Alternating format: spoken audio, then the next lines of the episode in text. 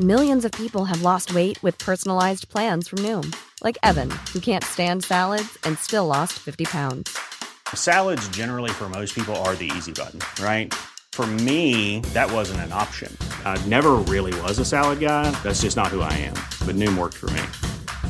Get your personalized plan today at Noom.com. Real Noom user compensated to provide their story. In four weeks, the typical Noom user can expect to lose one to two pounds per week. Individual results may vary.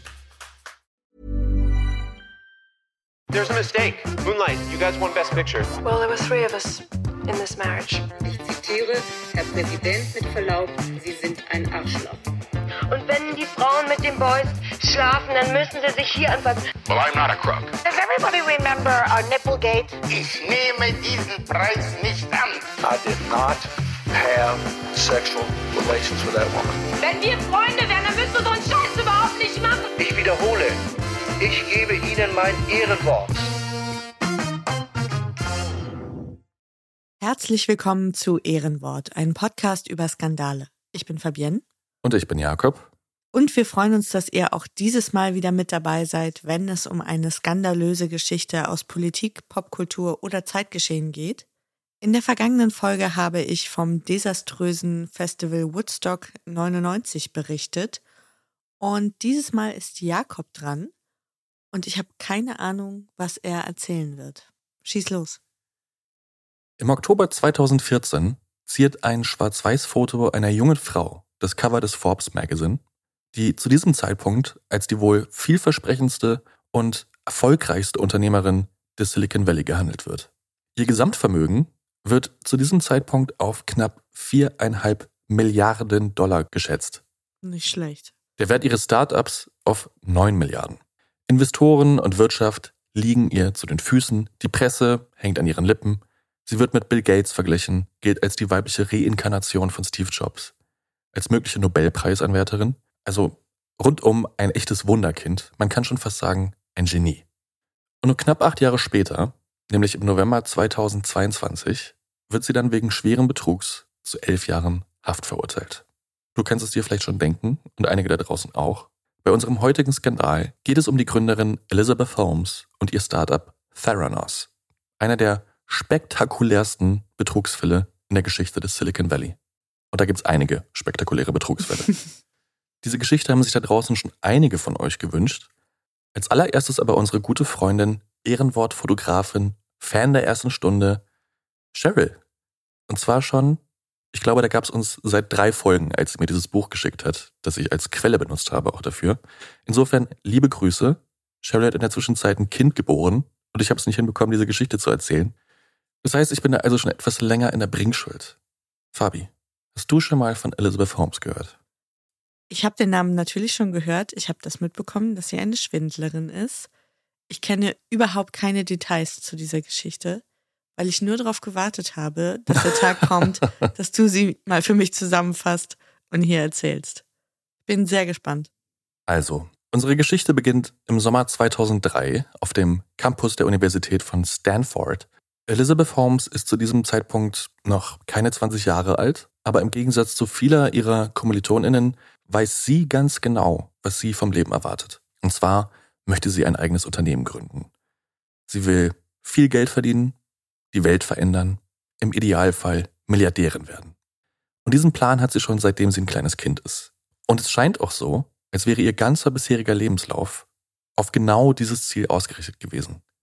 Sie war eine unglaublich ehrgeizige Schülerin, macht einen tadellosen Abschluss und setzt alles daran, um an diese Uni, also nach Stanford zu kommen. Mhm. Über Stanford haben wir, glaube ich, schon mal gesprochen irgendwann. Ich glaube, in der College Admission Skandal Folge. Ja, das würde Sinn machen, ja. Stanford ist jetzt keine Ivy League Universität, also keine der großen zehn Eliteschulen, mhm. trotzdem hoch angesehen. Aber vor allem ist Stanford quasi die Brutstätte für Talente im Silicon Valley. Also wer nach Stanford geht, hat die besten Chancen, danach einen Job in dieser Startup-Welt des Silicon Valley zu bekommen. Also nur um das mal ein paar Beispielen zu zeigen, wie einflussreich Stanford ist. In dieser Uni ist Google entstanden, Yahoo, später auch Instagram. Einige der erfolgreichsten Personalien der Tech-Branche haben hier studiert und wenn auch nur für ein paar Semester. Mhm. Das habe ich auch noch nicht gewusst. Und wie gesagt, für Elizabeth stand ihr beruflicher und natürlich finanzieller Erfolg an allerhöchster Stelle. Also es gibt so eine Geschichte, dass als sie noch ein Kind war, ihr Lieblingsspiel Monopoly war. Und wenn es bei ihr gut lief im Spiel, dann hat sie darauf bestanden, dass so lang weitergespielt wird, bis sie alle anderen Mitspielerinnen in den Bankrott getrieben hat. Also quasi die einzige Gewinnerin und die superreiche ist am Ende des Spiels. Möchte ich mir nicht vorstellen, was passiert ist, wenn sie mal verloren hat. ja, auch dazu gibt es Geschichten, ja. also man kann wohl mit großer Sicherheit sagen, dass sie über einen, sagen wir mal, ehrgeizigen oder zielstrebigen Charakter verfügt. Mhm. Und obwohl Elizabeth aus ziemlich gutem Hause kommt und auch einer Familie entstammt, die in ihrer Geschichte schon so einige erfolgreiche Geschäftsleute hervorgebracht hat, heißt das nicht, dass sie sich, wie viele andere Kinder ihres Standes, über zum Beispiel Kontakte, Spenden oder irgendwelche anderen Tricks Zugang zu Stanford verschafft hat. Also auch hier kleine Referenz zu Folge 52 von Ehrenwort.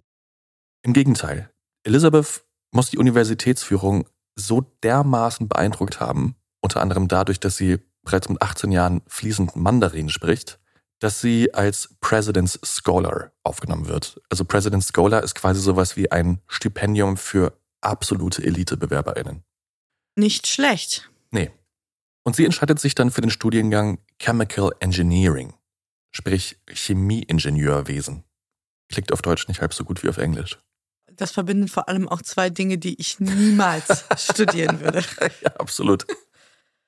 Also ein Studium im Bereich Chemical Engineering, das ist quasi sowas wie die Eintrittskarte in die Startup-Welt der Biotechnologie oder Biotech, wie es so schön heißt. Mhm. Und Biotech ist auch schon Anfang der 2000er, also noch lange vor Covid-19 und Boosterimpfung, das heiße Thema im Silicon Valley. Und Fun Fact an dieser Stelle, während ihres Studiums hat sie ein Praktikum in Singapur gemacht und damals auch zu Covid-Viren geforscht. Nein. Sie war der Zeit voraus. Aber egal. Elisabeth studiert jetzt gerade mal ein paar Monate, arbeitet nebenbei als Laborassistentin und eigentlich ist ihr der Weg zum Doktortitel auch schon vorgeschrieben. Also alle sind begeistert von ihr. Sie ist unglaublich gut, unglaublich zielstrebig und es ist nur eine Frage der Zeit, dass sie ihren Doktor macht. Mhm. Aber, wie gesagt, sie hat eigentlich ganz andere Pläne. Sie will ein Unternehmen gründen. Sie will Geld machen, die Welt verändern, Milliardärin werden. Also nichts mit Forschung und akademischer Laufbahn. Nicht unbedingt. Aber um so ein Unternehmen zu gründen, mit dem man Geld verdienen, die Welt verändern und Milliardärin werden kann, da braucht man halt auch erstmal eine Idee, worum es denn überhaupt gehen soll bei diesem Unternehmen. Also schließt sich Elizabeth knapp eine Woche lang in ihrem alten Kinderzimmer ein, schläft wenig, knapp drei bis vier Stunden die Nacht, isst kaum sitzt 24-7 an ihrem Laptop, zerbricht sich den Schädel und macht quasi sowas wie Daniel Düsentrieb. Sie erfindet einfach irgendwas. Und zwar erfindet sie am Ende ein Pflaster, das, wenn man es auf den Arm aufträgt, mögliche Krankheiten erkennt und sofort behandelt. Also quasi Medikamente aussondert, die dann deine Krankheit behandeln. What? Wenn ich jetzt sage, dass sie es erfindet, muss ich sagen, dass sie erstmal so die Vision dafür entwickelt. Also sie weiß selbst noch nicht so ganz, wie genau das jetzt funktionieren soll und hat in den fünf Tagen jetzt auch nicht auf die Schnelle einen Prototypen entwickelt. Aber sie hat zumindest die Idee, also von der Funktionalität des Ganzen. Und die Patentanmeldung hat sie auch schon ausgefüllt. Und als ihrem Professor von ihrer Idee erzählt, ist er auch erstmal wirklich begeistert. Er wird später einmal sagen, dass ihn unter diesen zigtausenden Studierenden, die er in über 30 Jahren als Professor in Stanford getroffen hat, keine ihn so beeindruckt hat wie dieses Mädchen. Und jetzt muss man natürlich sagen, dass diese Idee, die sie da entwickelt hat, noch nicht so ganz ausgegoren ist. Böse Zungen mögen behaupten, dass es rein physikalisch, wissenschaftlich gar nicht möglich ist. Aber allein das Konzept ist schon innovativ und sollte das auch nur ansatzweise funktionieren, auch wirklich eine bahnbrechende Idee. Ganz kurz, was war denn das Konzept oder die Grundidee? Wie sollte das funktionieren?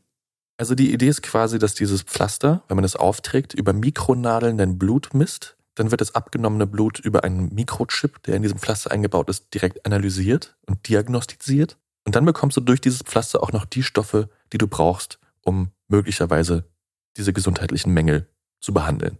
Wow. Ob das alles so möglich ist, werden wir gleich noch erfahren. Jetzt jedenfalls ermutigt sie ihr Professor, diesen Traum zu verfolgen und ein Unternehmen zu gründen.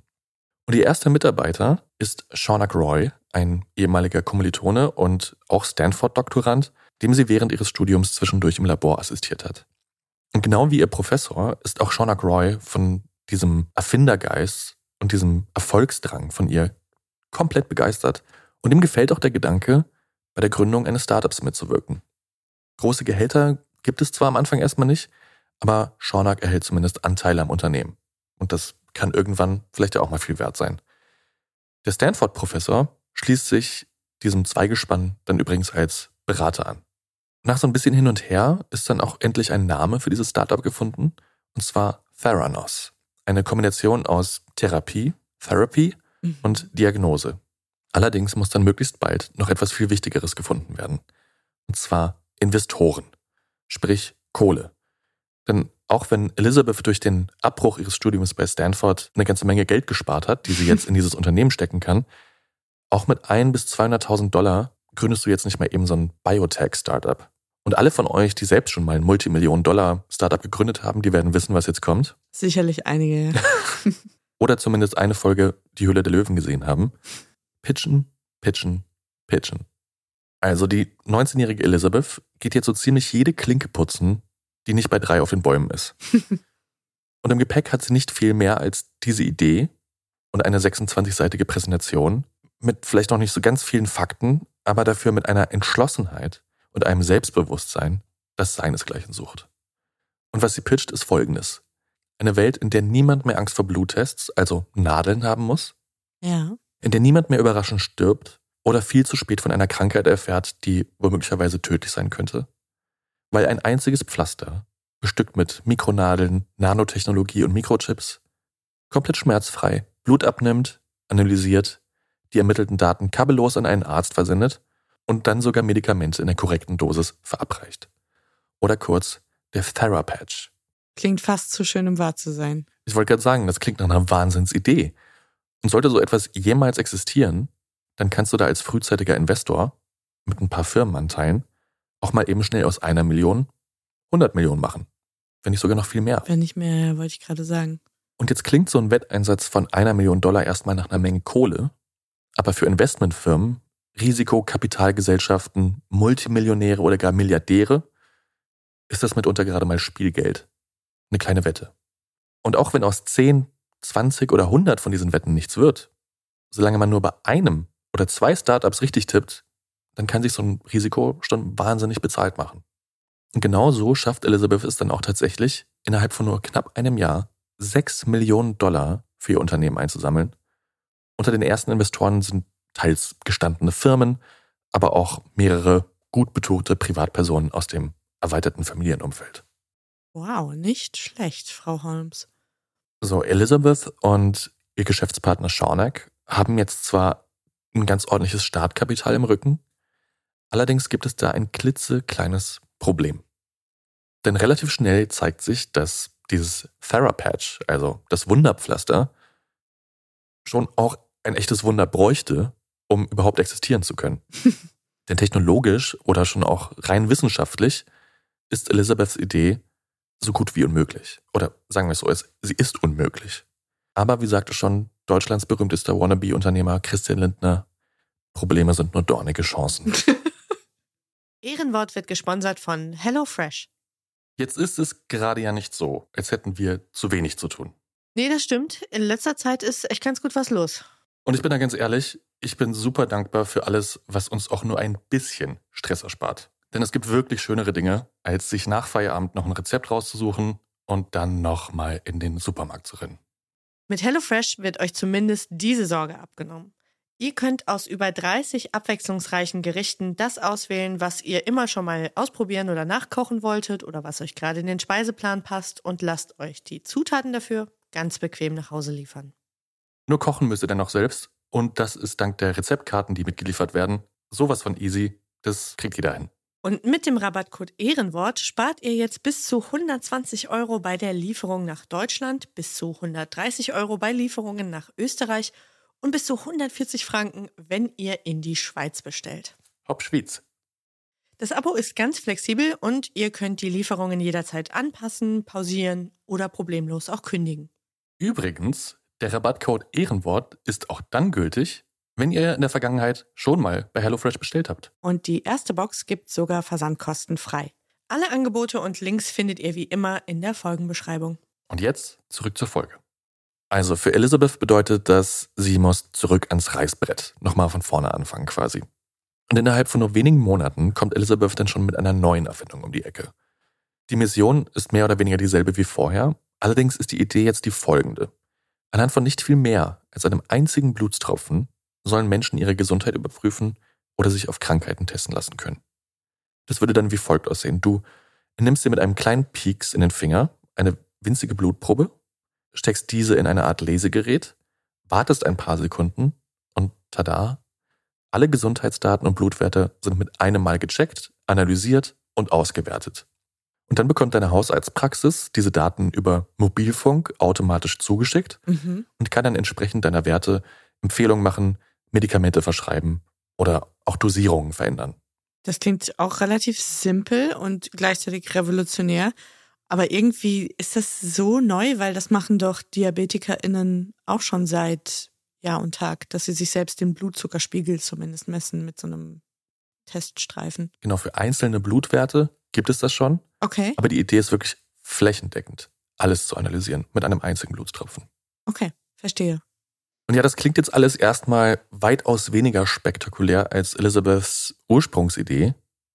Tatsächlich aber wäre auch diese Version ihrer Erfindung, sofern sie denn umsetzbar ist, revolutionär.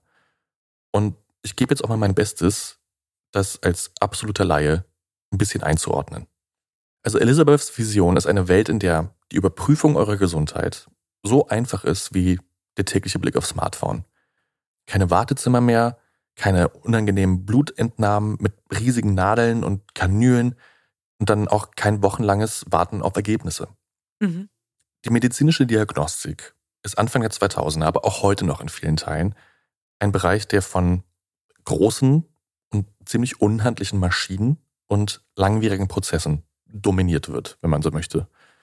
Also für eine umfassende Blutuntersuchung müssen Patienten auch gleich oft mehrere Röhrchen Blut abgeben, so zwischen 10 und 50 Millilitern die dann in Labore geschickt werden, wo sie von Fachpersonal mit diversen Gerätschaften analysiert werden, die allein schon in der Anschaffung schweineteuer sind. Mhm. Und dann ist für dich als Patientin auch erstmal tagelanges Warten angesagt, in denen du dir dann schön Sorgen darüber machen kannst, ob du gesund bist oder ob du irgendwas Schlimmes erfahren wirst. Mhm. Vorausgesetzt, du hast dich überhaupt überwunden, zum Arzt zu gehen, um Blutbild zu machen. Ich glaube, das ist ein riesengroßer Antrieb gewesen für diese Technologie, weil ich kenne das von mir. Wenn ich nicht krank bin, gehe ich auch nicht zum Arzt. Ja. Und in den USA ist das gleich nochmal eine ganz andere Geschichte. Oh ja. Weil da musst du nämlich für jeden Arztbesuch auch ordentlich Kohle berappen. Apropos Kohle, in den Staaten allein ist dieses erweiterte Feld der Blutanalyse Anfang der 2000er eine 75 Milliarden Dollar Industrie. So, und jetzt kommt Elizabeth Holmes mit Theranos um die Ecke und sagt, wie wäre es, wenn wir das alles mehr oder weniger von der eigenen Couch aus mit einem einzigen, winzigen Tropfen Blut erledigen könnten? Mit einem Gerät, das nicht viel größer ist als ein Drucker und das nicht nur die aktuellen Werte liefert, sondern uns vielleicht auch frühzeitig Hinweise auf mögliche Erkrankungen gibt, bevor sie überhaupt Symptome verursachen. Mhm. Und diese Idee ist genau deshalb so bahnbrechend, weil sie das Potenzial hat, die gesamte Gesundheitsvorsorge für immer zu verändern.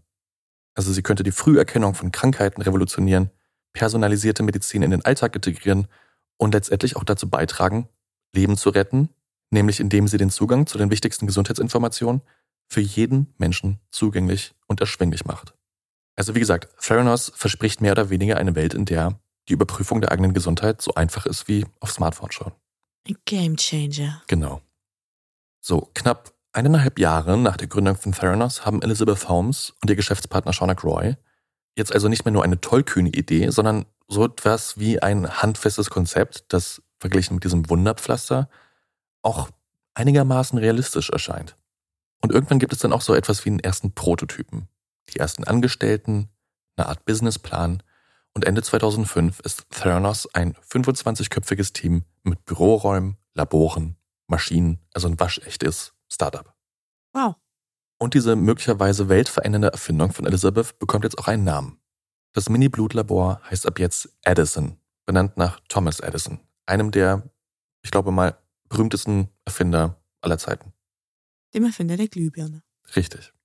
Und in den Geschäftsräumen von Theranos gibt es in den kommenden Monaten und wie sich im Verlauf der Geschichte noch zeigen wird, Jahren nur um eine einzige Frage. Wie machen wir aus dieser Vision von Elizabeth jetzt Wirklichkeit? Denn klar, das Konzept steht, die Theorie mehr oder weniger auch, wie das alles funktionieren soll, aber das Ganze jetzt technisch umzusetzen oder gar zu einem marktreifen Produkt zu machen, davon ist das Team von Theranos noch meilenweit, wenn nicht Lichtjahre entfernt. Und jetzt könnte man sich ja als geneigte Die Höhle der Löwen Zuschauerin oder Zuschauer eventuell fragen, so eine tolle Idee haben ist ja super, Mhm.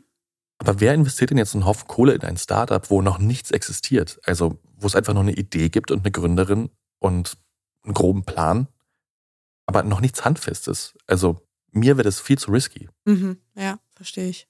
Aber ich habe ja vorhin schon mal gesagt, im Silicon Valley, in dieser Welt des Venture Capitals, wie es so schön heißt, da ist es jetzt nicht gerade ungewöhnlich. Da zählt dann viel öfter das Bauchgefühl, der Glaube an so eine Gründerin oder so einen Gründer, die Story, die Vision, die Chance, oft viel mehr als Wirtschaftsdaten, Produktreife oder irgendwelche Wachstumsprognosen. Und da ist es auch nicht ganz ungewöhnlich, dass man so einen Scheck ausschreibt über ein paar Millionen Dollar und dann erstmal für ein paar Jahre lang nichts mehr hört. Einfach nur in der Hoffnung, dass sich das dann irgendwann auszahlen wird. Wie so ein ETF-Sparplan. Ja, nur ein bisschen volatiler, würde ich sagen. Aber genau davon profitiert Elizabeth jetzt total. Profitiert auch Theranos. Denn auch diese 6 Millionen Dollar, die sie im ersten Jahr angesammelt hat, Mhm. die sind relativ schnell aufgebraucht. Für Gehälter, für Büromieten, für die Entwicklung, die Forschung, Prototypen, Rohstoffe und, Mhm. und, und. Ja, klar. Also macht sie sich wieder auf die Suche nach Investoren. Und wieder. Und wieder. Und wird jedes Mal auch ein bisschen besser darin, Theranos, den Edison, aber auch vor allem sich selbst, also ihre Version und ihre Geschichte zu verkaufen. Viele Jahre später werden auch einige der angesehensten Wirtschaftsgenies und Investmentprofis des Landes mal sagen, dass sie selten so eine Gründerin wie Elizabeth Holmes erlebt hätten. Dass für sie auch überhaupt gar kein Zweifel daran bestand, dass diese Frau der nächste Steve Jobs, Bill Gates oder Michael Dell sein kann. Dass sie sich ganz sicher darin waren, dass sie die Welt verändern wird. Und bis zum Jahr 2010 wird Elizabeth Holmes Investitionen in Höhe von 92 Millionen Dollar für Theranos einsammeln, What? ohne auch nur ein einziges echtes Produkt fertiggestellt oder gar verkauft zu haben. Theranos hat nicht mal eine Webseite, ist aber zumindest auf dem Papier 2010 schon eine Milliarde Dollar wert. Wahnsinn. Das ist richtig krass. Ja. Also man muss sagen, sie ist eine tolle Verkäuferin. Absolut. Also da sind sich alle drin einig. Aber ich glaube, das hat vielleicht auch so einen Schneeballeffekt, wenn Investoren sehen, wer bereits investiert hat, Mhm. ist das ja auch nochmal ein Bonus auf dem Glaubwürdigkeitskonto von so jemandem wie äh, Elizabeth Holmes. Absolut. Es schließen sich mit der Zeit dann auch wirklich ranghohe Leute ihrem Vorstand an. Und natürlich hat das, genau wie du gesagt hast, so einen Abstrahleffekt. Mhm. Wenn die dann sehen, ah, da ist der und der im Vorstand, dann muss das ein gutes Ding sein. Ja, genau. Das fliegt. Also ich habe ja gerade gesagt, Theranos hat nicht meine Webseite, die haben Mhm. noch nie eine Pressemeldung verschickt. Und dass sich so ein Startup so bedeckt hält, gerade wenn es um so hochinnovative Ideen geht oder man Angst vor Konkurrenz oder Nachahmern haben muss, das ist auch erstmal nichts Ungewöhnliches. Und in der Startup-Bubble nennt sich das dann Stealth Mode, also so Tarnkappenmodus.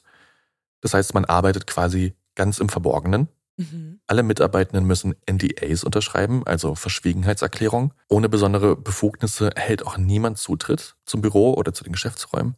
Fotos sind strengstens verboten und so weiter und so fort. Eine große Geheimnistuerei also, die Elizabeth aber in ihren Verkaufsgesprächen ganz gut für sich nutzen kann.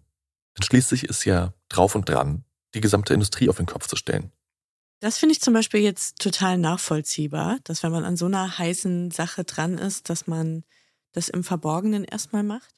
Hatte das vielleicht auch den Grund, dass man die Industrie so ein bisschen fürchtete, die da schon drinne steckte, also so Medizingerätehersteller, alle, die im weitesten Sinne mit dieser Diagnostik auch zu tun hatten, weil das hätte denen das Geschäft ja komplett kaputt gemacht, wenn Total, sich das durchgesetzt genau. hätte. Also das ist auch immer so ein Teil ihrer Story, ja, dass sie sich mit dieser ganzen großen Pharmaindustrie und dieser Laborindustrie anlegt und sie so ein bisschen Jeanne d'Arc-mäßig jetzt diesen, diesen Kampf auf sich nimmt und natürlich auch Angst haben muss, bedroht wird etc. Wie viel da dran ist, kann man nicht wirklich sicher sagen, aber sie verkauft es auf jeden Fall so. Ich hätte es geglaubt. Ja, es ist auch gut Ich finde möglich. es nicht Also, unnachvollziehbar, ja.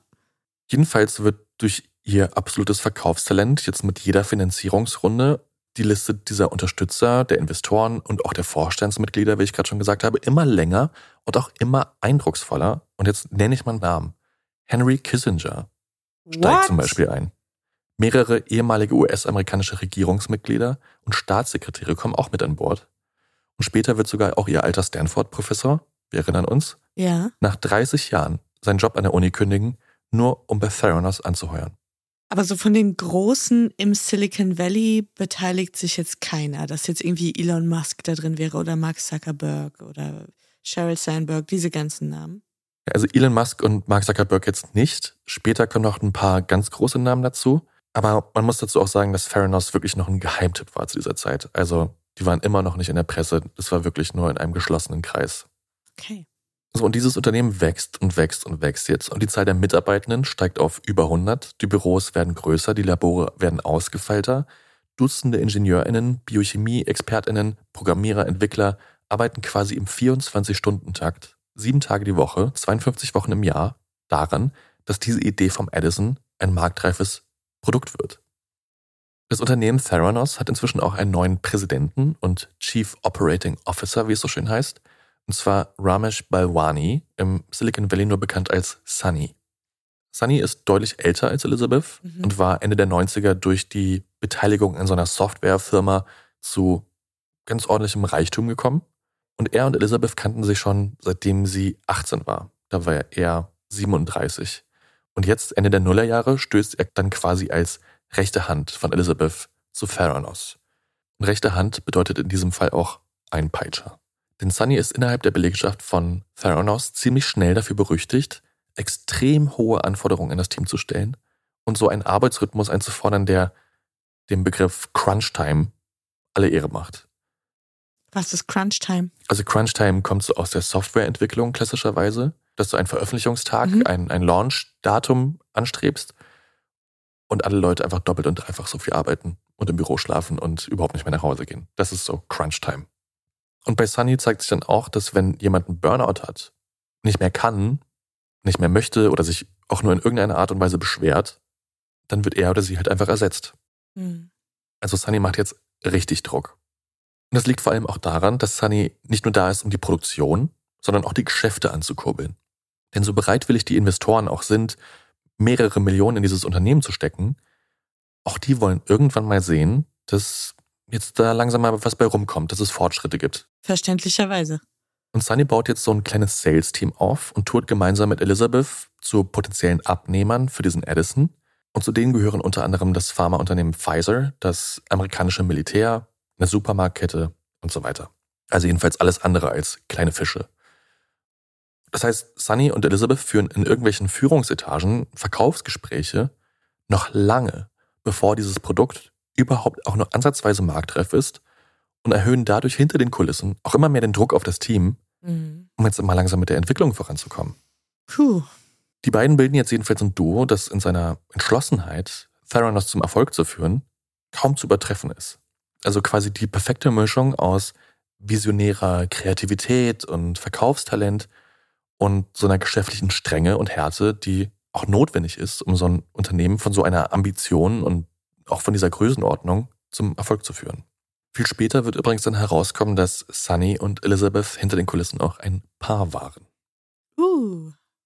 Jetzt habe ich schon ein paar Mal angedeutet, dass die Entwicklung von diesem sagenumwobenen Edison sich ein bisschen schwieriger gestaltet und auch deutlich mehr Zeit in Anspruch nimmt, als das ursprünglich geplant war. Okay. Und keine Sorge, wir gucken uns das ganze Drama auch gleich en Detail an. Aber erstmal machen wir einen kleinen Zeitsprung. Und zwar ins Jahr 2013. Das Unternehmen Theranos gibt es jetzt seit knapp zehn Jahren. Aber das ist nicht der einzige Grund, weshalb 2013 ein ganz besonderes Jahr für die Firma von Elizabeth Holmes sein wird. Denn was dieses Jahr so besonders macht, ist, dass Theranos zum ersten Mal seit seiner Gründung an die Öffentlichkeit tritt und Elizabeth Holmes mehr oder weniger über Nacht zu einer Weltsensation wird. Denn Theranos schließt jetzt einen Vertrag mit der Drogeriekette Walgreens. Also vereinfachtes gesagt, Walgreens so etwas wie die amerikanische Version von DM, Ja. nur dass es gleichzeitig auch noch eine Apotheke ist. Das ist jedenfalls eine riesige Kette in den Staaten. Also 2013 haben die über 8000 Filialen in den USA. Am 9. September 2013 wird in einer gemeinsamen Presseerklärung verkündet, dass Walgreens in ausgewählten Filialen sogenannte Wellness Center errichtet, in denen Kunden dann direkt vor Ort mit Hilfe dieses Addison-Geräts für einen schmalen Taler und einem einzigen winzigen Peaks aussagekräftige Bluttests durchführen lassen können. Mhm. Es wird außerdem angekündigt, dass es sich dabei nur um einen ersten Testlauf handelt und die Unternehmen aber planen, das Angebot zeitnah flächendeckend in den gesamten USA auszuweiten.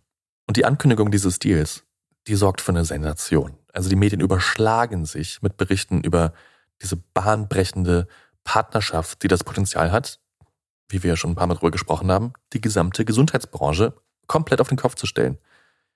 Und Elizabeth Holmes, die zu diesem Zeitpunkt gerade mal 29 Jahre alt ist, wird über Nacht zum Gesicht einer ja, neuen medizinischen Ära.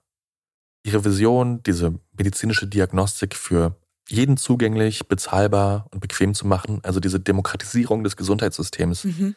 die scheint mit einem Mal greifbar nahe.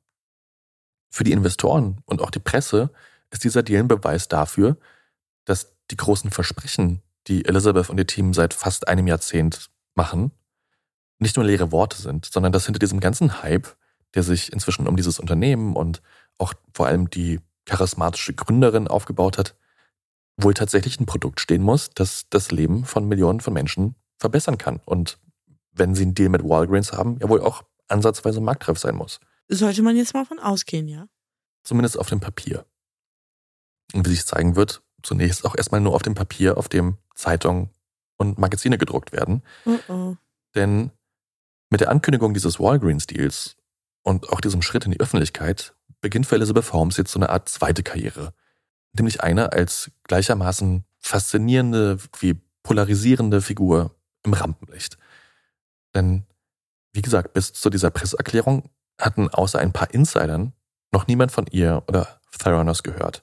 Und jetzt tritt da quasi wie aus dem Nichts ein hochinnovatives Startup aus dem Schatten und dann auch noch gegründet von einer 19-Jährigen, die die Uni abgebrochen hat und jetzt mit immer noch ausgesprochen jungen 29 Jahren so die Aura eines nächsten Steve Jobs mit sich bringt. Ich glaube, es hat ihr auch geholfen, dass sie erstmal nicht ganz schlecht aussieht und dass sie eine Frau ist.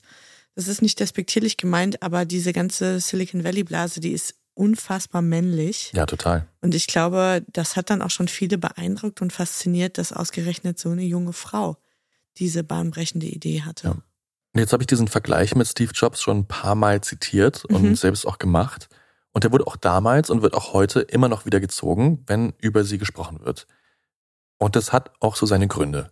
Denn jetzt, wo sie zum ersten Mal Fernsehinterviews gibt, in Reportagen oder auch auf Magazincovern zu sehen ist, da wird relativ schnell klar, mh, wer ihr Idol ist, also von wem sie so inspiriert ist. Denn genau wie Steve Jobs trägt Elizabeth Holmes ausschließlich schwarze Rollkragenpullover. Und auch die Gestik ist ähnlich, die Art ihres Auftritts, wie sie spricht. Und genau wie Steve Jobs möchte Elizabeth auch nicht bloß als Gründerin von Theranos wahrgenommen werden, sondern als eine Visionärin, die das Zeug dazu hat, die Welt zu verändern. Ein anderes Markenzeichen von ihr ist eine sehr tiefe Stimme. Hinter ihrem Rücken munkelt man, dass sie die eventuell auch verstellen könnte. Aber sie nutzt diese Stimme jetzt, um so ein bisschen rauszustechen, vielleicht auch um, wie du schon auch gesagt hast, in dieser männerdominierten Welt ja, noch ein bisschen autoritärer aufzutreten. Naja, erwiesenermaßen finden auch viele, vor allen Dingen auch Männer, sehr hohe Frauenstimmen auch unangenehm und hören da weniger zu, trauen den Damen dann weniger zu. Sollte sie das gemacht haben, diesen Trick 17, dann hätte sie tatsächlich auch Gründe dafür.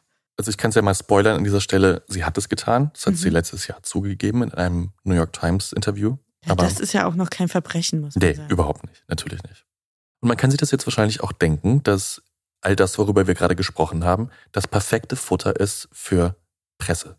Also jedes Magazin, jeder Fernsehsender prügelt sich quasi um so eine Audienz bei dieser Frau. Es hat Nachrichtenwert einfach, ja. Total. Sie als Person sowie auch dieses Produkt, ja. Und ich habe mal zwei Cover mitgebracht, die ich besonders finde. Einmal das Fortune Magazine. Das war das erste Magazin, das sie und ihre Geschichte auf das Cover gesetzt hat. Und das zweite ist das Forbes Magazine. Beim ersten finde ich die Zeile besonders. Beim zweiten geht es mir um das Foto. Vielleicht kannst du dir einmal kurz sagen, was du siehst slash liest. Mhm. Also die Fortune-Zeile ist, dieser CEO hat es auf Blut abgesehen. Elizabeth Holmes und ihre geheime Firma Theranos sind angetreten, das Gesundheitswesen zu revolutionieren. So würde ich es mal übersetzen. Ja. Und darauf ist so ein klassisches, sehr konservatives Porträtfoto mhm. von ihr zu sehen. Auch wieder im Rollkragenpullover, Haare zurück, jetzt nicht besonders feminin wohingegen dieses Forbes-Cover so ein bisschen edgier ist. Es ist ein Schwarz-Weiß-Foto. Sie ist ziemlich dunkel geschminkt und auch stark geschminkt. Sie sieht so ein bisschen aus wie Morticia Adams, finde ich. Hat aber auch wieder den Rollkragenpullover an. Und sie präsentiert zwischen Daumen und Zeigefinger mh, hm, etwas, was aussieht wie eine Tablette oder eine Kapsel. Ja, fast. Das ist, also in dieser Kapsel ist das Blut das dir quasi entnommen wird, wenn du dich an diesem Edison testen lässt. Also du piekst dir mit so einem kleinen Ding in den ah, Finger. Okay. Und das zeigt auf dem Cover jetzt diese Menge an Blut, mit der all diese Tests möglich sein sollen. Also nicht mal Milliliter. Also tatsächlich, wie du anfangs gesagt hast, es hätte ein Tropfen Blut gereicht, weil genau. mehr passt hier gar nicht rein. Das sieht wirklich aus, Leute, von der Größe her wie so Vitamintabletten, die ihr vielleicht vom Drogeriemarkt kennt. Also, also im Vergleich mit all den Kanülen, die man sonst abgenommen ja. bekommt, ist das wie Tag und Nacht. Ja. Für euch lade ich übrigens die Cover, wie ihr euch denken könnt, bei Instagram hoch, damit ihr wisst, worüber wir hier sprechen. Ich finde, dieses Forbes-Cover, das lässt Theranos oder sie jetzt auch so ein bisschen aussehen wie Apple. Also das hat so ein Total. bisschen diesen, ja, diesen Vibe. Und dass sie jetzt in der Presse so gehypt wird, das sorgt natürlich nicht nur für Schlagzeilen, sondern vor allem für noch mehr Geld von noch mehr Investoren. Und einer davon, dessen Name ist hier das eine oder andere Mal schon gefallen, nämlich der Medienmogul Rupert Murdoch. Ach nee. Der steigt gleich mal mit 125 Millionen Dollar ein. Gumu. Ja. Insgesamt hat Theranos inzwischen Finanzierung und Risikokapital von über 400 Millionen Dollar eingesammelt. Okay, krass. Ohne ein einziges Produkt verkauft zu haben. Das Unternehmen ist damit auf dem Papier knapp 9 Milliarden Dollar wert. Und da Elizabeth Holmes mehr als 50 Prozent der Anteile von Theranos hält, macht sie das zur jüngsten Selfmade-Milliardärin der Welt. Ich bin sprachlos. Ich finde es krass, dass man so eine Wertschöpfung generieren kann, ohne irgendein Produkt, irgendeine Dienstleistung, irgendeinen Gegenwert, der jetzt ja dahinter ja. stehen sollte. Zumindest ist, auf dem Markt zu haben, ja. Ja, es ist ja erstmal nur ein Traum, über den wir reden. Ja. Gibt es zu der Zeit schon Prototypen oder greife ich da jetzt vorweg? Ja, natürlich. Und ich komme auch gleich dazu, zu erklären, was in dem so drin steckt. Okay, ich bin gespannt. Denn mit all diesen Vorschusslorbeeren und schon so einer fast mythischen Verehrung dieser Frau und ja, dieses Genies kommen natürlich auch immense Erwartungen mit der Zeit. Sowohl an sie selbst, aber natürlich auch an das Unternehmen. Und Erfolg und Bekanntheit bringen auch immer so ein paar Zweifler mit, die ja, das Ganze vielleicht ein bisschen kritischer sehen oder mehr Details wissen wollen, die Fragen stellen, die vielleicht unangenehm sind. Aber Elisabeth schafft es irgendwie, jede dieser Fragen gut zu kontern und auch immer eine schlagfertige Antwort auf alles zu haben. Also da besteht kein Zweifel, dass das alles Hand und Fuß hat. Aber ihr werdet es vielleicht schon ahnen, wenn wir bei Ehrenwort eine Geschichte erzählen, die zu schön ist, um wahr zu sein. Dann ist sie meistens auch nicht wahr. Exakt. Denn die Realität bei Theranos ist eine ganz andere. Und jetzt kommen wir endlich zu dem Punkt, wo wir mal hinter die Kulissen gucken. Denn das Herzstück von Theranos, also dieses Edison-Gerät, mhm. das jetzt in der Presse präsentiert wird, das auch zu Walgreens in diese Wellness Center soll, und das nur mit einem einzigen Tropfen Blut bis zu 250 verschiedene Tests durchführen soll, kann in Wahrheit nicht mal ein Zehntel von dem, was es verspricht, wenn überhaupt. Seit der Gründung von Theranos, sprich seit jetzt inzwischen über zehn Jahren, verzweifeln einige der begabtesten Ingenieurinnen und Ingenieure des Silicon Valley allein schon an der bloßen Konstruktion dieses Geräts. Und ich will euch jetzt auch gar nicht mit allzu technischen Details langweilen, aber sagen wir es so, dieses Team von Theranos muss relativ früh feststellen, dass es einen Grund dafür gibt, dass industrielle Labortests mit teils riesigen und hochspezialisierten Maschinen durchgeführt werden. Denn je nachdem, worauf du das Blut testen lassen möchtest, also auf Cholesterin, auf Hämoglobin, Blutzucker, Krankheitserreger und so weiter, bedarf das unterschiedlichster und zum Teil hochkomplexer Verfahren. Also in einem, sagen wir mal, herkömmlichen medizinischen Labor gibt es dafür eine ganze Reihe von speziellen Maschinen und Geräten, von Blutzentrifugen bis hin zu hochpräzisen Analysegeräten. Und in so einem Diagnoseprozess erfüllt jedes dieser Geräte einen ganz speziellen Zweck. Also sei es die Trennung von Blutbestandteilen, die Durchführung chemischer Reaktionen zur Erkennung bestimmter Zustände oder einfach auch nur die Untersuchung von Proben unter dem Mikroskop. Und was man auch nicht vergessen darf, ist der Faktor Mensch. Also in einem normalen Labor werden die meisten dieser Schritte durch fachkundiges, ausgebildetes, spezialisiertes Laborpersonal ausgeführt. Also mhm. die pipettieren, die zentrifugieren, verdünnen, fügen irgendwelche Stoffe hinzu. Und diese ganze Arbeit bedarf natürlich auch absoluter Präzision und ist mitunter auch enorm zeitaufwendig. Mhm. Und natürlich lassen sich einige dieser Schritte oder einzelne Schritte irgendwie auch automatisieren.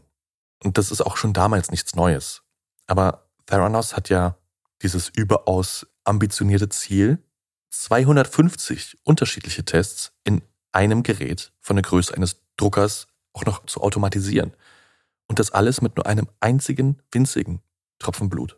Und ja auch wahrscheinlich durchgeführt von zum Beispiel einem Mitarbeiter, einer Mitarbeiterin von Walgreens, also jemandem, der keine Spezialausbildung hat. Nee, genau, die Idee ist, dir wird das Blut abgenommen mit so einem kleinen Pieks in den Finger. Mhm. Du gibst diese winzige Kartusche in das Gerät und das Gerät macht sein Ding und spuckt dann einfach nur die Ergebnisse aus. Da ist überhaupt kein händischer Schritt mehr dabei. Okay, verstehe. Außer die Blutentnahme. Also dieses Entwicklerteam von Theranos steht vor einer nahezu unlösbaren Herausforderung. Denn da muss Robotik entwickelt werden. Es müssen biochemische Verfahren entweder entschlankt oder von Grund auf neu erfunden werden. Die winzige Menge Blut reicht für belastbare Tests oft auch überhaupt nicht aus. Oder sie muss so verdünnt werden, dass es die Ergebnisse komplett verzerrt. Und jetzt ist ja der Druck nicht gerade klein, da mal weiterzukommen. Nee, der, der Druck ist riesig. Mhm. Und die Ingenieure, die haben schon Probleme, fünf oder gar zehn Testsequenzen zu realisieren. An 250 ist da überhaupt nicht zu denken. Und die Ingenieure, die betteln Elizabeth förmlich an, irgendwo Abstriche zu machen. Mhm. Also entweder muss der Edison größer werden, und zwar mindestens doppelt, wenn nicht dreifach so groß, oder sie müssen weniger Tests anbieten. Im besten Fall, wenn sie dieses Produkt marktreif machen wollen, müssen sie eigentlich beides tun. Es größer machen und weniger Tests anbieten. Okay. Aber auf solche Aussagen reagieren Elizabeth und ihre rechte Hand Sunny hoch allergisch.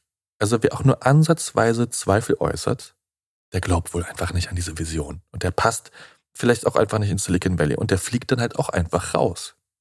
Und die Personalpolitik bei Theranos, die verläuft quasi von Beginn an nach so einem Drehtürprinzip.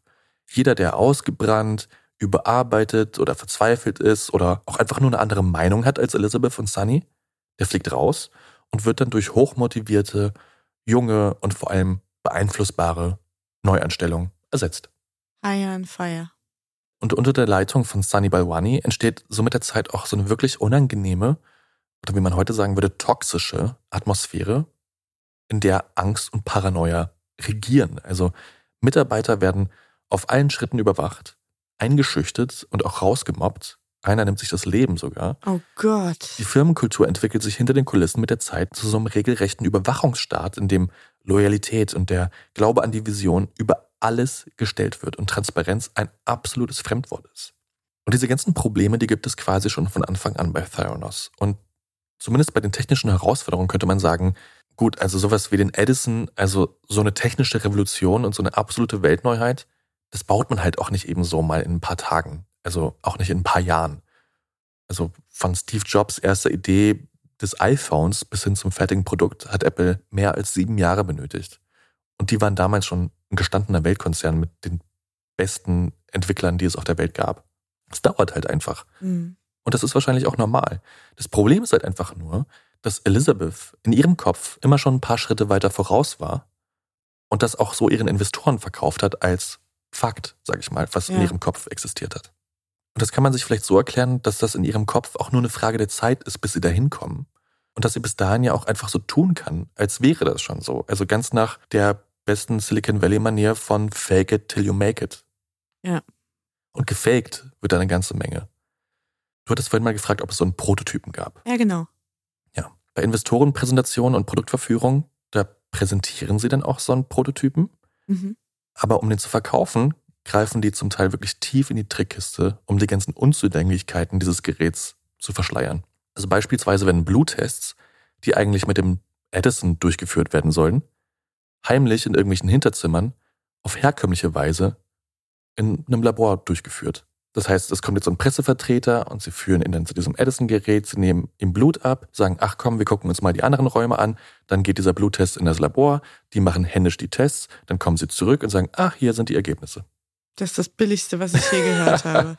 Das ist ja wie so ein schlechter Zaubertrick Mhm. auf so einer drittklassigen Autohauseröffnung. Ja, exakt. Zwischendurch ist es auch ein bisschen raffinierter.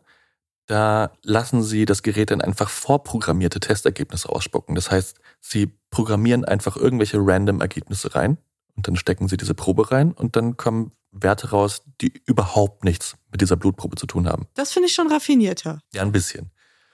Und das Gute ist natürlich auch, dass irgendwelche Investoren oder JournalistInnen auch einfach keine Experten auf diesem Gebiet sind, meistens jedenfalls, und mit diesen Werten auch einfach überhaupt nichts anfangen können oder zumindest auch keinen direkten Vergleich haben, was ihre tatsächlichen Werte sind. Das heißt, du kannst den, was auch immer du möchtest, unter die Nase halten. Hm. Die Mitarbeitenden von Theranos, die von diesen Praktiken wissen oder sie sogar selbst durchführen müssen, stehen derweil unter enormen Druck. Denn was man an dieser Stelle nicht vergessen darf, ist, dass alle von ihnen einen extrem strengen NDA, also diese Verschwiegenheitsklausel, unterschrieben haben. Ja. Das heißt, wenn sie auch nur irgendwem ein Wörtchen davon erzählen, verlieren sie nicht nur ihren Job, sondern können darüber hinaus auch noch bis auf den letzten Cent verklagt werden. Und Sunny, der Präsident von Theranos und quasi Elizabeths Einpeitscher, der sorgt auch dafür, dass das jedem klar ist. Und es kommt auch nicht selten vor, dass Sunny gekündigten Mitarbeitenden damit droht, sie wegen Verleumdung, Geschäftsschädigung oder Industriespionage bis in den Knast zu bringen. Puh. Das überlegt man sich dann natürlich dreimal. Damit aber auch innerhalb von Theranos so wenig Menschen wie möglich wissen, was tatsächlich Phase ist, werden irgendwann auch die Teams räumlich voneinander getrennt. Das heißt, die Menschen, die im Labor händisch Blutproben analysieren müssen, wissen zum Teil gar nicht, dass ihre Ergebnisse wenig später als angeblich vollautomatisierte Testergebnisse des Edison präsentiert werden. Und man muss auch sagen, dass dieses System überraschend lange gut geht. Also wie gesagt, Theranos ist im Frühjahr 2014 über 9 Milliarden Dollar wert und Elizabeth verhandelt in dieser Zeit Verträge mit einigen der größten Unternehmen der USA, also zwischendurch sogar mit der US Army. Zuletzt aber waren wir in der Geschichte bei der Drogeriekette Walgreens, die Mhm. in der Presse groß Genau. angekündigt hat, landesweit ihre Filialen mit diesen Geräten auszustatten. Und tatsächlich liefert Theranos für einen ersten Testlauf im Bundesstaat Arizona dann auch Dutzende Geräte aus, schult vor Ort Personal. Walgreens baut für mehrere Millionen Dollar ganze Filialen um, nur damit sie diese Wellness Center errichten können. Und Elizabeth bringt den Bundesstaat Arizona durch Lobbyarbeit sogar dazu, ein Gesetz zu verändern, damit Menschen ohne ärztliche Aufsicht eigene Bluttests durchführen können. Crazy. Und um all das gebührend zu feiern, startet Theranos eine groß angelegte Werbekampagne. Und für das Marketing hat Elisabeth wenige Monate vorher extra den Kreativdirektor angestellt, der für einige der legendärsten Apple-Kampagnen verantwortlich war. Du. I wish. Für den ersten Werbespot wurde dann sogar für viel Geld der Oscar-prämierte Regisseur Errol Morris angeheuert, der wenige Jahre zuvor ebenfalls einen berühmten Apple-Spot gedreht hat. So, und den gucken beziehungsweise hören wir uns jetzt mal ganz kurz an. Are you one of these people that love blood tests? No. It grosses me out. I have a very bad relationship with needles. As soon as I sit, I start to hyperventilate. You know it's coming. And you know it's gonna hurt. And I feel this sliver of steel going into my arm. And then I just feel that prick. and And what happens when they miss the vein? oh, then they get to do it all over again. Can't find a vein in that arm. So let's try the other arm. In the span of four hours, I got pricked like over 20 times. Why do they need that much blood? They're overdoing it. Well, I was wondering if you would take a blood test for us, which is one drop of blood. One drop? Bring it on. All set. That's it? How are you feeling? Feeling good. The same little thing can do exactly what the other vials did? Yeah. That's like life changing. That's great.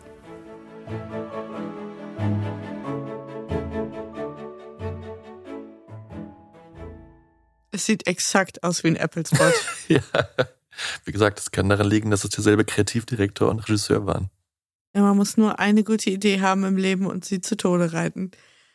Nur für euch, die ihr das jetzt nur auf der Audiospur gehört, aber nicht gesehen habt, das waren Porträtaufnahmen von sehr, sehr gut gecasteten Modellen, sehr, sehr unterschiedliche Leute, die alle sehr eindrücklich erzählt haben, dass sie sich vor Bluttests fürchten, ekeln, das einfach nicht besonders toll finden. Zumal wenn dann mal daneben gestochen wird oder ja, man Angst vor Nadeln hat, ist es keine schöne Erfahrung. Und die alle werden überredet, einen Bluttest zu machen. Nur ein Tropfen würde reichen und das sei ja ein life-changing. Und das letzte Bild ist eines der Modelle, das diese kleine Kanüle mhm. hält, so wie Elizabeth Holmes auf dem Forbes-Cover. Ja. Und der Claim ist The Tiny Blood Test, also der kleine Bluttest. Richtig. Also es wird extrem viel versprochen. Keine Nadeln, keine Kanülen, ein einziger Pieks in den Finger und du bekommst alle Ergebnisse, die du brauchst. In Wahrheit aber können die Theranos-Geräte nicht ansatzweise das halten, was sie versprechen. Von den 200 Tests, die vor Ort in diesen Filialen von Walgreens angeboten werden, kann das Gerät gerade mal eine Handvoll selbst verarbeiten.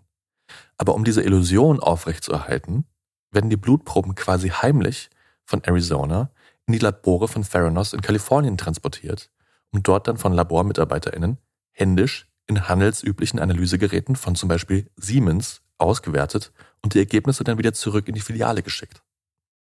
Aber Moment, was war denn eigentlich der zeitliche Horizont, den man versprochen hat bei diesen Bluttests? Gut, dass du fragst. Also bei den Investoren und auch so diesen Pressegesprächen, da wurde ja immer von Minuten gesprochen. Ja, genau. Jetzt für den ersten Testlauf geht es dann aber um 24 Stunden bis mehr. Also da geht es erstmal nur um die Tests und die Qualität der Tests und die Günstigkeit aber es dauert dann halt irgendwie ein, zwei Tage, bis du deine Ergebnisse bekommst. Okay, weil ich war jetzt auch davon ausgegangen, dass Versprechen an Otto normal ist. Du setzt dich hin, kriegst einen Tropfen Blut abgenommen und wenige Minuten später, äh, quasi wenn du mit Einkaufen fertig bist, hast du dein Ergebnis. Aber das heißt, das hat man jetzt hier nochmal nach oben korrigiert, 24 genau. Stunden. Aber immer noch sehr tight, wenn man bedenkt, dass jetzt Proben von Arizona abgeholt und nach Kalifornien gebracht und dann ja wieder zurückgefahren werden ja. müssen. Man muss auch dazu sagen, dass es nicht für alle Tests gilt. Also die Tests, die tatsächlich im Gerät stattfinden können, das passiert deutlich schneller. Bei allen anderen sagt man, ja gut, der Prozess dauert einfach ein bisschen länger. Gerade wenn so viele Menschen da ein- und ausgehen. Und gibt es Zahlen, wie viele Leute das da in Anspruch genommen haben bei diesem Testlauf? Keine belastbaren, die ich gefunden habe. Okay. Viele.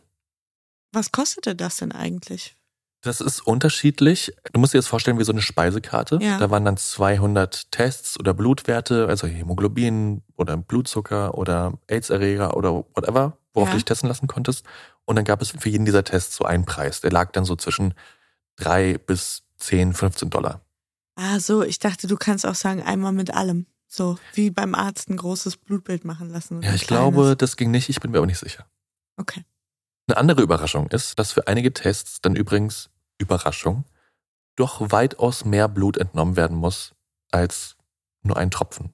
Und zwar mit einer Nadel und einer Kanüle. Also ganz klassische Blutentnahme. Ja. Und die Tests, die tatsächlich im Gerät stattfinden, sind extrem ungenau. Der Test auf Syphilis zum Beispiel hat nur eine Genauigkeit von 65 Prozent. Das heißt, unter 100 an Syphilis erkrankten Menschen, die sich an so einem Theranos-Gerät testen lassen, werden 35 nichts von ihrer Krankheit erfahren. In anderen Fällen haben Menschen falsche Krebsdiagnosen erhalten und behandelnde Ärzte werden plötzlich von ihren Patientinnen mit Laborwerten konfrontiert, die teilweise überhaupt gar keinen Sinn machen. Oh Gott, das ist ja noch schlimmer als Patienten, die ihre Symptome selbst googeln. ja, absolut. Währenddessen aber wird Elizabeth Holmes in der Nation als sowas wie eine Heilige gefeiert. Joe Biden, Barack Obama, John McCain, Bill Clinton Einige der mächtigsten und berühmtesten Menschen lassen sich mit ihr ablichten, besuchen die Firmenzentrale, laden sie auf Kongresse, auf Galas oder ins Oval Office ein. Das Fortune Magazine erklärt sie zur Geschäftsfrau des Jahres, die Glamour zur Frau des Jahres, hm. Forbes zur Macherin des Jahres, die Harvard Medical School beruft sie in den Ehrenvorstand, die Pepperdine University vergibt ihr einen Ehrendoktor. Seit der Ankündigung dieses Walgreens-Deals geht es für Elizabeth quasi steil bergauf. Aber genau dieser Deal wird im Jahr 2015 dafür sorgen, dass es schon sehr bald ebenso steil, wenn nicht noch viel steiler, wieder bergab gehen wird. Denn hinter den Kulissen sind die vielen Probleme mit diesen Theranos-Geräten kaum noch unter Kontrolle zu kriegen oder überhaupt noch irgendwie zu verbergen. Und auch innerhalb der Belegschaft von Theranos zeigen sich so langsam Risse. Denn während Elizabeth durch die halbe Welt tourt und jedem, der nicht bei drei auf den Bäumen ist, davon erzählt, was ihr Gerät so alles kann, noch können wird und wie bahnbrechend das alles ist, sieht die Realität im Firmensitz ja ganz anders aus. Und es ist auch relativ klar, dass der einzige Grund, weshalb von den inzwischen knapp 800 Mitarbeitenden noch niemand etwas nach außen getragen hat, der ist, dass sie wegen dieser Verschwiegenheitsklauseln ihrer Verträge in enorme rechtliche und auch finanzielle Probleme kommen könnten. Mhm. Aber wie es glücklicherweise meistens der Fall ist, am Ende spricht sich so ein Geheimnis dann eben doch rum. Und so landen die Hinweise auf viele Ungereimtheiten bei Theranos dann auch irgendwann auf dem Schreibtisch eines Investigativreporters des Wall Street Journals. Und zwar nicht irgendeinem, sondern John Carrero, einem zweifachen Pulitzer-Preisträger, der erst wenige Wochen zuvor nach einjähriger Recherche die betrügerischen Machenschaften US-amerikanischer Krankenversicherung aufgedeckt hatte. Also der ist da schon im Thema quasi. Und John erhält jetzt im Frühjahr 2015 so einen Tipp von einer ehemaligen Quelle, dass er sich Theranos doch mal genauer ansehen sollte. Weil angeblich würde da nicht alles mit so ganz rechten Dingen zugehen. Und damit beginnt für John Carrero jetzt eine achtmonatige Recherche, die auch ihm als gestandenen Reporter wirklich alles abverlangt. Denn er merkt relativ schnell, dass es unheimlich schwer ist, an belastbare Informationen zu kommen. Dass mhm. niemand mit ihm sprechen möchte, zumindest nicht on the record, wie es so schön heißt. Also ja. man möchte nicht zitiert werden. Angestellte haben Angst, gefeuert zu werden. Und diejenigen, die schon gefeuert worden sind, haben Angst, in Grund und Boden verklagt zu werden. Aber John bohrt weiter, reist sogar extra nach Arizona, um sich in so einer Walgreens-Filiale an so einem Edison-Gerät Blut abnehmen zu lassen. Die Testergebnisse vergleicht er dann mit den Werten eines professionellen bzw. eines herkömmlichen Labors. Und siehe da, die Ergebnisse liegen zum Teil meilenweit auseinander. Wahnsinn, dass er der Erste ist, der auf diese Idee kommt. Er spricht mit medizinischem Personal, er spricht mit Patientinnen, er erfährt von falschen Krebsdiagnosen, unerklärlichen oder schlichtweg falschen Blutwerten. Und so richtig ins Rollen kommen seine Recherchen allerdings erst, als er von einem Whistleblower kontaktiert wird, der noch bis vor kurzem bei Theranos angestellt war. Und nicht nur das, denn dieser Whistleblower ist dazu auch noch der Enkelsohn eines großen Theranos-Investors und Vorstandsmitglieds. Also eigentlich ein klassisches Nepo-Baby. ja. Und umso bemerkenswerter ist es jetzt aber, dass genau er sich als fast einziger aus der Deckung traut, um dem Reporter belastende Informationen und Dokumente zu übergeben, mit denen belegt werden kann, dass bei Theranos massiv getäuscht und betrogen wird. Sein eigenen Großvater, der Investor ist, kann er leider nicht von der Wahrheit überzeugen. Denn der glaubt der Theranos-Gründerin mehr als seinem eigenen Enkel. Das ist ganz schön krass. Als man in der Führungsetage von Theranos Wind von diesen Recherchen bekommt und wenige später auch erfährt, dass einer ihrer ehemaligen Mitarbeiter gegen sie auspackt, werden übrigens erst so richtig die ganz großen Geschütze aufgefahren. Jeder oder jede Angestellte, die auch nur im geringsten Verdacht steht, irgendetwas gegen Theranos im Schilde zu führen, wird in den nächsten Wochen und Monaten von Privatdetektiven beschattet, zum Teil sogar abgehört oder von hochbezahlten Anwälten bedroht. Das ist ein bisschen so sein wie bei Scientology auszusteigen. Ja, so, ich glaube, das ist schon ein guter Vergleich, weil es herrscht auch im Unternehmen so eine richtige Sektenstimmung. Ja, wer nicht für uns ist, der ist gegen uns. Trotz alledem gibt es neben Tyler Schulz, wie dieser erste Whistleblower hieß, noch eine andere Whistleblowerin. Und zwar Erika Chung. Und Erika Chong ist 2015 gerade mal 23 Jahre alt und hat, ebenso wie Tyler, als Laborangestellte bei Theranos gearbeitet. Das heißt, auch sie konnte quasi aus erster Reihe mit ansehen, wie ungenau, wie falsch oder wie betrügerisch bei Theranos gearbeitet wurde. Und wie es bei Theranos so üblich war, wurde sie jedes Mal, wenn sie intern auf Probleme oder Mängel hingewiesen hat, extrem unter Druck gesetzt oder einfach auch mundtot gemacht. Bis sie dann irgendwann kündigt und entscheidet, dass sie jetzt irgendwas unternehmen muss. Und sie zeigt Theranos dann bei der amerikanischen Gesundheitsbehörde an. Nach acht Monaten Recherche erscheint dann Mitte Oktober 2015 schließlich John Carreros erster Artikel im Wall Street Journal. Die Überschrift ist eigentlich verhältnismäßig harmlos. Hot Startup Theranos has struggled with its blood test technology. Also das angesagte Startup Theranos hat Probleme mit der Bluttesttechnologie. Ja, das lässt jetzt erstmal nicht erkennen, dass da eine böse Absicht dahinter steckt nee. oder eine kriminelle Energie. Ja. Der eigentliche Inhalt dieses Artikels ist aber deutlich dramatischer, denn John Carrero macht unmissverständlich klar, wie wenig Wahrheit in dem Edison und in der Darstellung von Elizabeth Holmes steckt. Und er listet auch all die Mängel auf, über die wir vorhin schon gesprochen haben.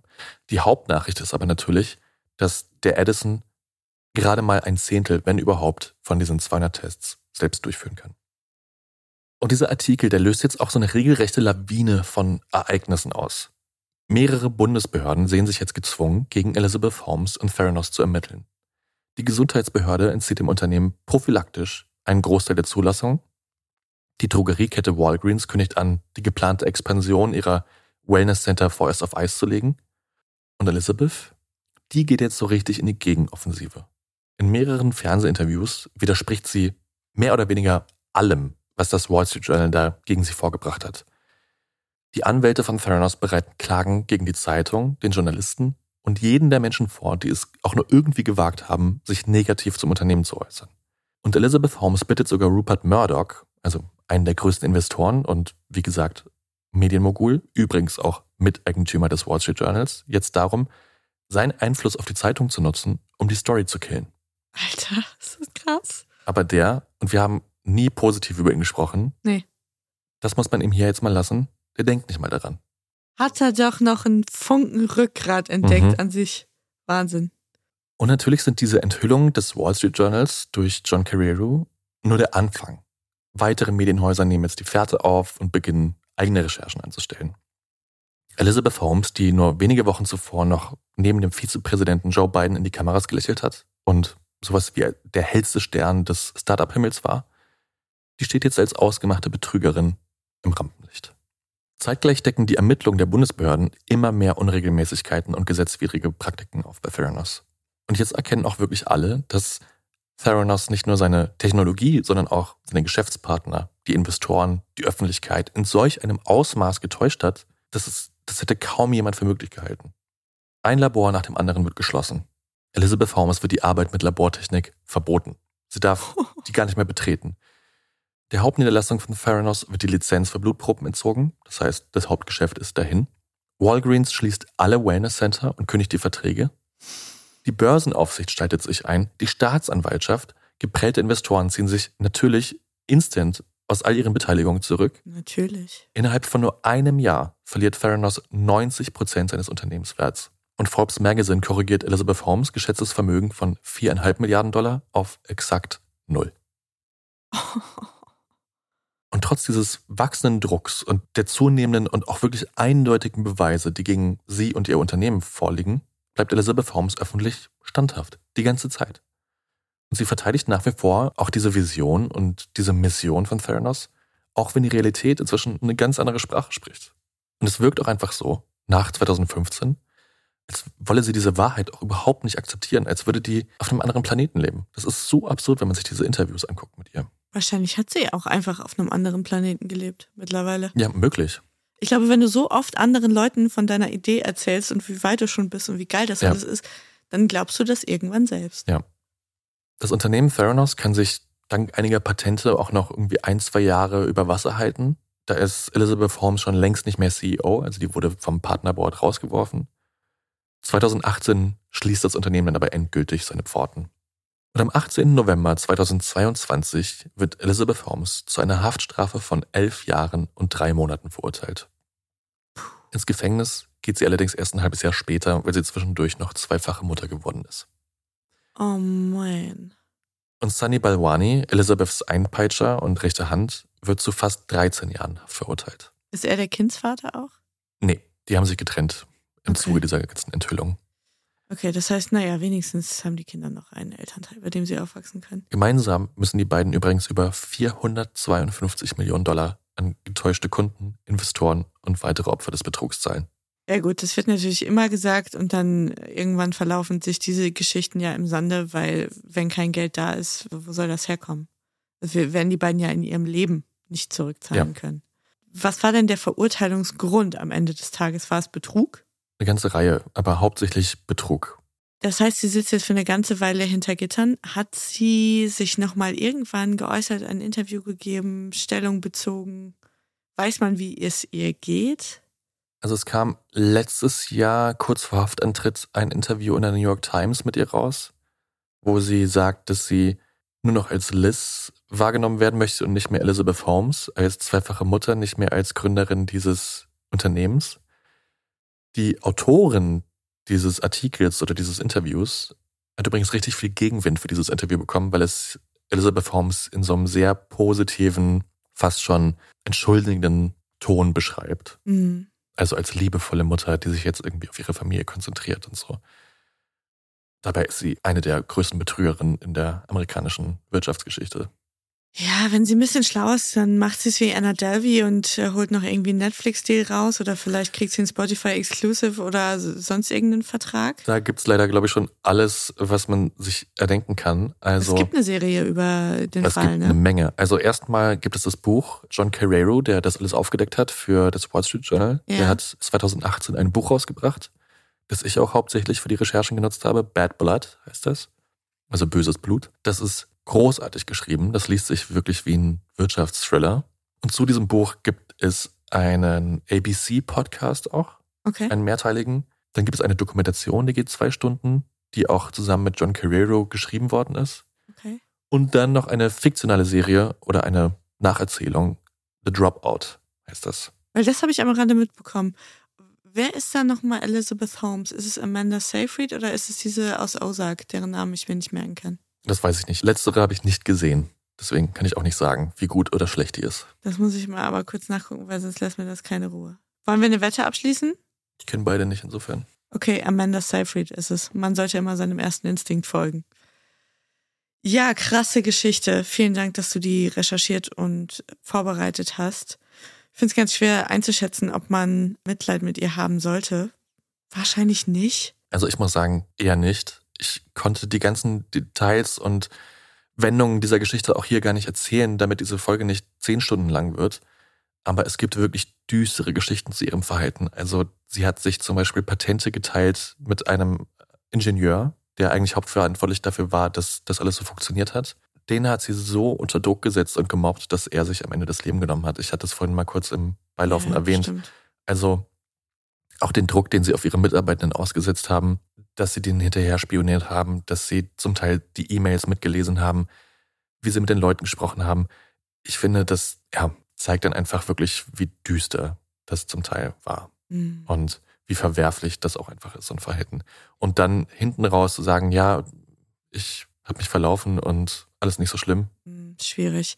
Es tut einem natürlich leid für die familiäre Situation. Das äh, ist natürlich schon echt beschissen. Auf der anderen Seite hast du sicherlich recht, dass das schon ganz schön heftig ist und nicht Hm. zu entschuldigen. Und es wirft wieder mal so ein ganz komisches Licht auf diese Startup-Welt, die einem ja irgendwie unheimlich ist. Hm. Ich glaube, wenn man nicht da drin steckt, dann guckt man wirklich argwöhnisch darauf. Ja. Weil diese ganzen Leute sind irgendwie strange. Finde ich persönlich. Ja, also es ist einfach wirklich sehr viel Spekulation, Startups. Ne? Also Uber, Twitter etc. schreiben bis heute, glaube ich, keine schwarzen Zahlen. Ja, und ich weiß nicht, wenn das Geschäftsmodell dann auch ist wie Airbnb, wir machen eigentlich Innenstädte kaputt und Mhm. Mietmärkte oder Uber, wir beuten eigentlich systematisch unsere FahrerInnen aus oder was war das andere Beispiel, was du gerade sagtest? Twitter. Twitter, gut, da müssen wir nun gar keine Worte drüber verlieren. Also wenn das die Ideen der Zukunft sind und wenn das die Million-Dollar Firmen sind, dann verrät das, glaube ich, viel über den Zustand der Welt, dann ist es wohl so. Ich finde Unternehmertum irgendwie schon cool, finde es immer geil, wenn Leute gute Ideen haben und äh, sich durchbeißen und so eine Firma aufziehen, aber man sieht an der Geschichte einfach, wie leicht es ist, doch die Leute zu täuschen Mhm. und dass dann, glaube ich, zu wenig Leute bereit sind, hinter die Kulissen zu gucken und mal zu sagen, okay, Due Diligence, wie es so schön heißt. ja, genau. Eure Vision ist geil. Ich gebe euch gern mein Geld, aber jetzt mal Hand aufs Herz und Hose runter. Äh, zeigt doch mal, wie das hier wirklich funktioniert und nicht. Oh, Ihr Bluttest ist gleich fertig. Oh, Wahnsinn. Haben Sie den Vogel gesehen, der da gerade vorbeigeflogen ist? Also, dass erst auch ein Investigativreporter auf die Idee kommen muss, zu sagen, ich vergleiche meine Ergebnisse aus dem Edison mit einem Mhm. herkömmlichen Bluttest, den ich beim Arzt gemacht habe. Dafür musst du nicht auf der allerbesten Journalistenschule gewesen sein, um auf diese einfache Idee zu kommen. Also es ist eine Welt, in der man, glaube ich, auch getäuscht werden will, wenn das Versprechen nur geil genug ist. Ja. Anders Möglich. Kann man nicht erklären, warum sie über eine Dekade lang diese Erzählung aufrechterhalten konnte. ist absurd. Ja. Tolle Geschichte, die einen wieder am Zustand der Welt zweifeln lässt. Vielen Dank in einer Zeit, wo man ja sowieso den ganzen Tag nichts anderes zu tun hat. Ich bin mir sicher, Jakob, du wirst ein bisschen was zum Gucken auch vorbereiten auf unserem Instagram-Kanal. Absolut. Den findet ihr unter ehrenwortpodcast. Ihr könnt uns dort gerne schreiben, wie ihr die Folge fandet. Ihr könnt uns eine Direktnachricht dort schreiben. Oder ihr könnt uns auch ganz einfach eine E-Mail schreiben, info at ehrenwort-podcast.de. Alle Infos, die wichtig sind, findet ihr in der Folgenbeschreibung. Und dann bedanken wir uns für euer Zuhören, für euer Interesse, für eure Zeit. Schön, dass ihr wieder dabei wart. Und wir hoffen, ihr seid es auch in 14 Tagen wieder, wenn ich einen Skandal mitgebracht habe. Da freue ich mich schon drauf. Zu Recht. Und bis dahin Bleibt gesund. und sauber. Tschüss. Tschüss.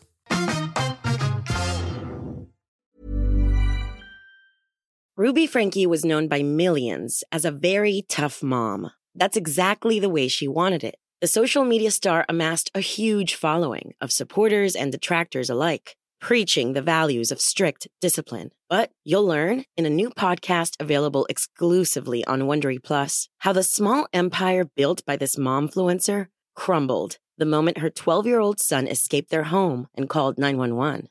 Wondery and Law and Crime bring you the new podcast, The Rise and Fall of Ruby Frankie, which explores the allegations of starvation, torture, and emotional abuse leveled against Frankie and her business partner, Jody Hildebrandt. Learn about the family's path to stardom, the depravity investigators uncovered inside the home, and hear in depth analysis of the ongoing criminal trial. Listen to the rise and fall of Ruby Frankie exclusively and ad free on Wondery Plus. Join Wondery Plus in the Wondery app or on Apple Podcasts.